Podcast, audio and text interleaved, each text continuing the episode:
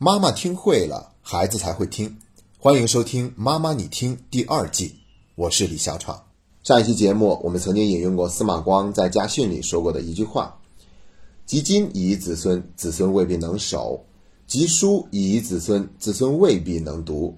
不如积阴德于冥冥之中，以为子孙长久之计。”然后当时我就说了，这里面所说的积阴德，它并不是迷信的说法。至少我们不用按照迷信的方式去解读它，而是可以认为它就是学以为己，首先活好自己的人生的意思。如果我们自己能够用一种积极、善良、乐观、正直的方式去活自己的人生，然后营造一个更加轻松、和谐的家庭氛围，这样就会有利于帮助孩子形成一个更加健全的品格、更加乐观的人生观、价值观。那我想这些可能要比给孩子留下更多的财富更重要。也对他的帮助更大。今天呢，我们就继续深入的聊一聊这个话题，其实就是要涉及到四个字，那就是学以为己。谁焦虑谁负责，谁痛苦谁学习，这就是我今天想表达的意思。当我们自己觉得焦虑的时候，我们不要把责任推给外界的任何一个人，我们要学会为自己的焦虑负责。那这就是在为自己的人生负责。所以说嘛，教育孩子。本质上，它就是父母最好的修行。那说到这里呢，我就不得不再一次跟大家提一提我们现在的线上读书会了。我们读书会的口号就是：读的是书，养的是习惯，修的是心态。我们的学习宗旨是学以为己，反求诸己。有两个“己”字。总之，这个意思就是说，那谁焦虑，那谁就来学习吧。我们总不能去把一切能够变得更好的期望完全寄托在外界发生改变上面，因为外面的事情我们真的是不可控的，我们只能去改变和调整自己。那我们这个小组呢，有一个最基本的原则，就是要自愿加入，这一点非常的重要，我们不能强人所难。因为孔子说过一句话：“生而知之者上也，学而知之者次也。”困而学之，又其次也；困而不学，民思为下矣。意思是说，生来就什么都知道的这个知啊，他不是知道那些知识、技能、学问，他这个地方所知的是人生的大道，也可以说是真理。而我们古人呢，是认为那个真正的大道啊，那个真理，它是很难用语言去描述的。所以说呢，老子就会说：“道可道，非常道。”啊，孔子认为呢，有人是生而就知道这个东西的，有的人呢是通过学而知之的。那他自己也曾经说过一句话，他说：“我非生而知之者，好学也。”也就是说呀，孔老夫子他很谦虚，他说自己不是生而知之的水平，而是学而知之的水平。有可能呢，他是谦虚，本质上他还是生而知之，他是一个圣人。当然，也有可能他并不是谦虚。他就是想告诉我们，学而知之也能成圣人。要知道，我们对于圣人的误解实在是太多了哈。就比如说，觉得高不可攀呐，遥不可及啊。其实我们生命中多多少少都有一些时间是完全处于圣人的状态的。那一刻，我们跟孔子或者跟历史上的任何一个圣人都没有什么两样。只不过我们那时候呢，缺少一份觉察，而且生命中保持在圣人的状态太少了。那有机会再跟大家深入的聊这个话题。接着我要再分享另外一句话，那就是老子曾经说过的。他说：“上士闻道，勤而行之；中士闻道，若存若亡；下士闻道，则效之。不效，不足以为道。”意思是说，那些真正有品质的人，他听到了这个真理的所在呢，他就会勤而行之，没有任何的犹豫和怀疑。然后再普通一点的人呢，那就是听了以后不信啊，半信半疑。若存若亡啊，也不会说是很快去努力的执行。然后下士呢，听了以后就完全是不相信的哈，就直接笑说这都是什么鬼啊哈，我是不会相信的。但其实越是被嘲笑的那个东西，越有可能它就是真理。我们现在学的东西并不复杂哈，我们在读书会里面就是带着家长一块儿去学家庭教育的一些优秀的理念，但它也是符合这个真理大道的，它肯定也是符合自然规律的嘛。只不过说它是具体到某一个方面的技能和理念而已。但是我觉得呢，至少我们必须得处于困而学之的层次。如果是困而不学的话，那就麻烦了。那其实我估计正在收听节目的你很难是处于困而不学的状态，因为如果我们真的困而不学，估计也懒得去收听什么家庭教育类的节目了啊。我们就觉得，哎呀，人生就是这样，我很苦，然后我很抓狂，然后就这样呗，在不断的妥协和失望的过程中，渐渐接受现实，然后呢，在这个过程中去安慰自己，哎呀，人生不都是这样子的吗？谁都是这样活的，所以我这样活也没有什么需要调整和改变的地方，这就是困而不学。那我觉得我们应该是处于困而学之的状态，因为我们已经有意识受不了这个苦，想去寻求一个突破和改变了，但是。我们又是处于那种中士闻道的状态，若存若亡哈。看了一本书，也未必愿意去做，所以经常会听到那一句话：懂得了很多道理，却依然活不好这一生。原因就在于我们是若存若亡的状态，根本就没有去勤而行之，去亲自去践行，去鼓励自己一定要努力。而我们的读书会呢，就是来帮助大家一起去完成这个转变的。你看，我们是读四本书。一本书我们要读四个星期，可以说是精读了哈，读得很慢。然后周一到周五每天看书二十分钟，在群里面打卡。然后每一个人除了一周要打五次卡以外，还要写一篇自己的读书心得。那很多家长他们下的功夫是远远超出这些硬性的规定的，他们会自己做笔记，然后或者是在书上写写画画，会下很大的功夫，远远超出我们所规定的。然后在这个过程中。我们一直在强调功夫为王，你要想让自己有所成长，必须得亲自下功夫，别人是不可能帮到你的。那我们这儿只是营造了一个更加积极、爱学习的氛围。但是如果在这个地方你还是不学，那也没有什么办法。所以必须得自己亲自下功夫，去完成量变的积累，只有这样才有可能会发生质变。那结果是怎么样的呢？以前的数据我们没有统计。上一周，我们的精进小组十一到十四组刚刚毕业，他们一共有八十个人。最后，我们统计了一下，在刚刚过去的这十六个星期里面，有三十七个人是全勤的，也就是说没有缺过一次读书打卡，没有少过一篇心得。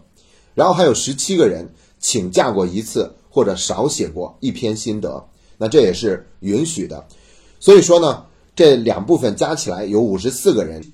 优秀率算是占到了百分之六十七点五，除了这五十四个人，其他人的数据目前我还没有看到。但是单看这五十四个，我已经感觉非常欣慰了。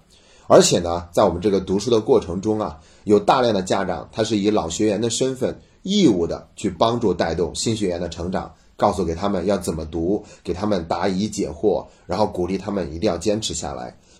然后接下来呢，我就要说一说我在带十一组到十四组的这个过程中，我觉得这些家长都有哪方面的收获。我总结了一条，叫做转念。这方面呢，有两个例子要跟大家分享。第一个是一个妈妈说，她为了让孩子去一个更好的学校读书，所以就给孩子办了转学。转学以后，孩子是要住校的，然后孩子感觉很不适应，甚至会哭着打电话说想家。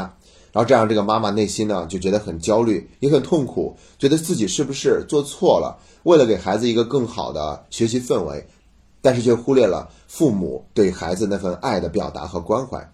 然后他对此呢很纠结，甚至还要想是不是要让孩子重新回到原来的学校去读书。然后后来呢，他就想明白了，他觉得自责是没有用的，要去做自己现在能做的事情。所以在六一儿童节的时候，他亲自为孩子做了一份礼物。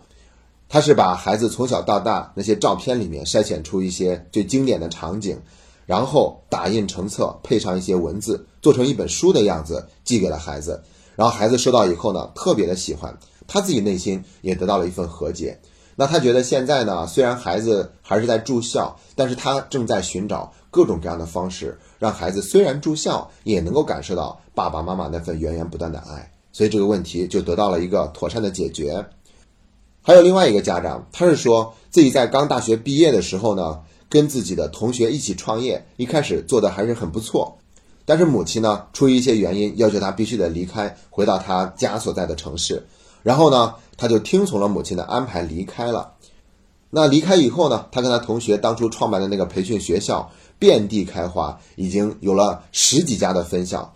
然后这十年过来以后呢，他心里面就会觉得有很多的怨气，觉得很遗憾，常常想，如果当初我留下来的话，那我现在的事业岂不是特别的红火啊？但是后来呢，他自己也想通了这一点，他觉得如果自己一直留在那儿的话，有可能这个培训学校就不会发展那么好呢？也许自己的一些东西会限制这个培训学校的发展。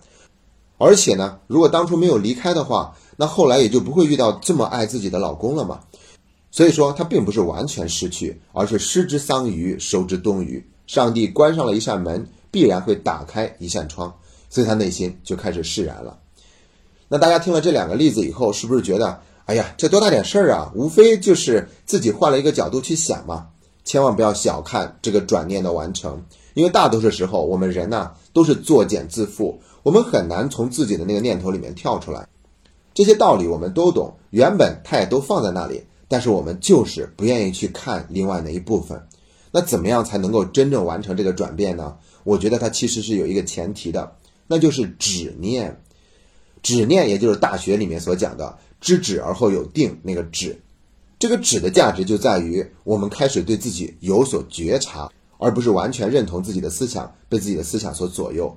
其实我们都是有强迫性思维的，我们不停的想，然后先有焦虑，然后再通过思维去给自己找一个具体的理由。而知止呢，则让我们停下来，开始有所觉察。要想做到知止，可不是听听别人的故事，我们自己就能完成的，而是需要有一个从量变到质变的过程，它需要积累，也就是功夫为王。所以呢，我从来不小看家长这些点点滴滴的分享和进步，因为我知道。这就是这些同学当下最重要的收获，而且呢，我会透过这每一个小小的案例去看它背后的变化，我觉得这样就能够找到它真正的价值和意义所在。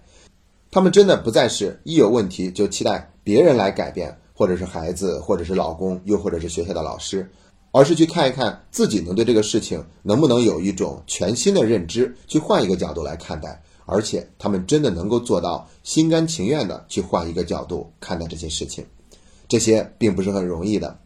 说到这个转念呢，那我还想再补充一句，就是人生没有假设。刘德华曾经在接受采访的时候说过这样的一句话：“假设的问题我不回答。”意思是什么呢？假设都是假的嘛，所以说你让我去回答那样的一个问题，它本身是没有太多意义的。所以我们一般都在那个地方想。如果当初没有怎样怎样，那我今天就会怎么样怎么样了。但其实它就相当于是把我们人生更加美好幸福的期望寄托在了一件不可能发生的事情上，那这不是给自己找事儿吗？这相当于是封死了我们能够过得更好的这个出路吗？因为我们不可能回到过去去重新开始嘛。所以最重要的就还是要活在当下，去接受所有的一切事实。然后在这个基础之上去拼搏、去努力、去转变。那关于这些家长的进步呢？我仅仅是说了两个。那本周四晚上，也就是明天晚上，我们已经组建好了一个群，准备给十一到十四组的这些毕业的同学们举办一个毕业典礼。那在这个毕业典礼中，我们会有更多精彩的分享。首先呢，我会讲一些话，然后还会有优秀毕业生代表做分享，包括还有我们妈妈你说那档节目的。分享嘉宾也会做一些分享，同时我们还会给大家一些奖品和小礼物。在这里要强调一下，这一切都是我们的老学员在做策划准备，我只是起到一个配合的作用而已。他们要制作海报，要制作毕业证书，讨论整个的流程，都忙得不亦乐乎。在这里真的要感谢所有人这份真诚的付出，而且我觉得有一点特别的值得强调，就是大家的付出特别的自然坦荡，也形成了一种习惯。这好像就是我们一直以来精进小组读书的这种氛围，所以呢，我也特别欢迎你作为一个旁观者来参加我们这场毕业典礼的直播。如果你也真的很想来亲自感受一下这个氛围的话，欢迎扫描节目下方的二维码，添加我们工作人员的微信，请在加微信时写上五个字“参加毕业礼”，然后他就会在通过验证以后把你拉进我们的毕业典礼群。然后下一周我们会正式开始新的精进小组的组建。